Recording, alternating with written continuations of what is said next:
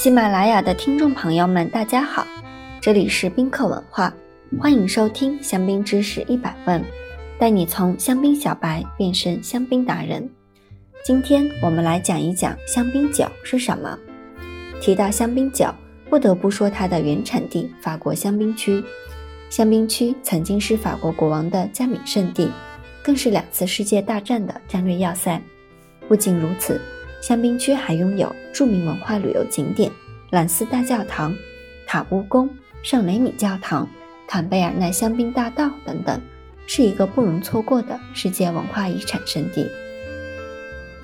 说到香槟酒，普遍会存在一个误区，人们会误将带起泡的白葡萄酒都统称为香槟。其实，在葡萄酒世界里，带起泡的葡萄酒种类繁多，法国的 K 梦。意大利的 Prosecco、Asti、西班牙的 Gava、德国的 Sekt 都属于起泡酒类型，但不可以称作是香槟。这是为什么呢？这里我们要说明一个关键信息：根据1927年的法律规定，只有在法国香槟区用香槟区规定的葡萄品种，利用香槟法酿造的起泡酒，才能被称为香槟。同时，必须使用手工采摘。并且只能使用以下七种葡萄品种酿造：霞多丽、黑皮诺、莫尼耶、阿巴纳、白皮诺、灰皮诺、小美叶。在瓶中进行二次发酵的香槟法，至少在瓶中陈酿十五个月以上，即符合其他法律规定的条件。因此，刚才我们提到的香槟区以外的葡萄酒，即使用香槟法酿造，也不能称之为香槟酒。在起泡酒世界中，香槟酿造法中最特殊的一点，就是指第一次发酵过的葡萄酒装进酒瓶中进行第二次发酵，并且最终销售的酒瓶就是第二次发酵使用的酒瓶。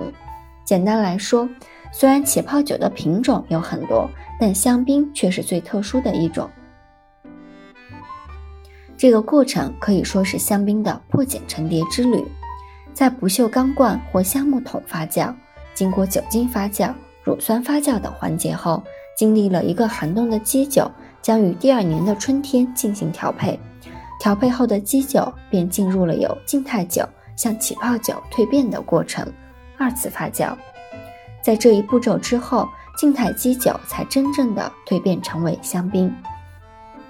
这整个完整的工序称之为香槟法。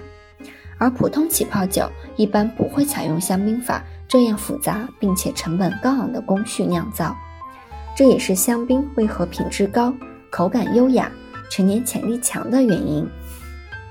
听完香槟酒的概念后，再教大家一个香槟的法语单词发音：双板、双板、双板。